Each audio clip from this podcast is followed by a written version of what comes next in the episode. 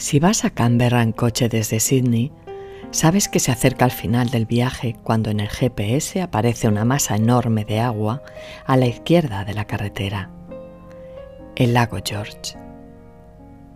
En mi primer viaje yo conducía y no entendía en dónde estaba ese lago, pues solo veía una enorme llanura de color tostado a nivel más bajo que la carretera y en la que había vacas pastando acompañadas de ovejas y canguros.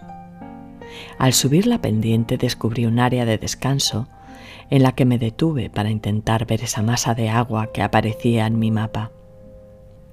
Lo que mis ojos alcanzaban a ver eran las montañas al otro lado de la llanura, pero ni gota de agua. Comprobé que el lago no existía.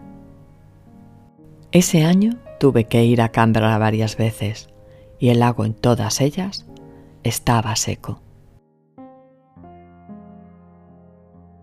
Acomódate en tu lugar favorito. Cierra los ojos. Respira con calma e intenta ser consciente de lo que sientes. Deja que tu mente me acompañe y permíteme de nuevo atraparte con mi voz. Seas bienvenido a Arropando Estrellas, un podcast de Bosquina Monzón.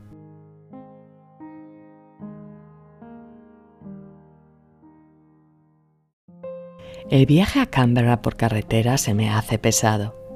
Demasiado tráfico, muchos camiones, algún loco al volante y el paisaje en general es aburrido y a veces triste, pues a ambos lados de la carretera suelen aparecer animales muertos, canguros y sobre todo wombats. Hace unos días he vuelto a visitarla, de nuevo en coche y de nuevo conducía yo. Cuando vi aparecer el lago en mi GPS, anuncié que ya estábamos llegando. Aproximadamente estaríamos a media hora de nuestro destino. Miré hacia el lado izquierdo de la carretera, esperando ver algún animal pastando y las montañas del otro lado. Es un paisaje que siempre vale la pena mirar. Me llevé una grata sorpresa al comprobar que esta vez sí había lago había agua donde debía haberla. Así que lo proclamé como si fuese un náufrago, a punto de morir de sed en medio de una isla desierta y encuentra agua de pronto. No podía parar en el mirador porque teníamos prisa, pero lo disfrutamos durante ese pequeño espacio de tiempo en el que esta vez sí el lago permanecía pegado a la carretera. Estaba realmente emocionada. La luz australiana, siempre digo, es especial, o por lo menos a mí me lo parece.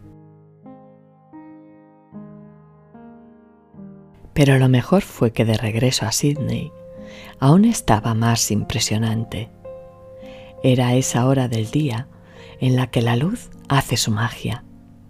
El sol ya no lucía demasiado alto y el cielo estaba cubierto de nubes bonitas blancas y grises casi azuladas, casi de tormenta. El paisaje del cielo y el de la tierra se reflejaban en el lago. Se difuminaban todos los colores confundiendo la realidad con su reflejo. De nuevo conducía yo, por lo que no pude hacer ninguna foto, pero disfruté igualmente de ese paisaje momentáneo y que por efímero no deja de ser menos impresionante. El lago George tiene unos 25 kilómetros de largo, 10 kilómetros de ancho y es muy poco profundo, 6 metros en el punto más hondo, y se seca en las épocas de sequía.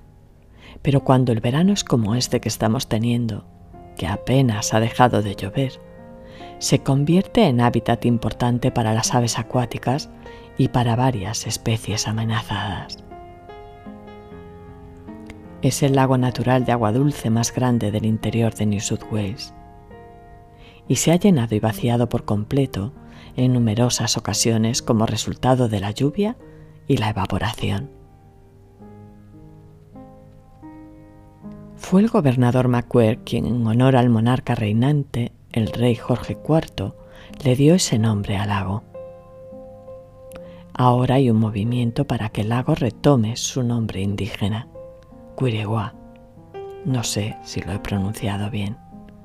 Y que significa lugar de muchas aves migratorias. Ya no te robaré más tiempo por hoy. Gracias de nuevo por acompañarme. La semana que viene volveré a ser de nuevo esa voz que comparte un poco de su tiempo robándote un poco del tuyo. Y seguiremos, si quieres, arropando estrellas. Ahora, descansa.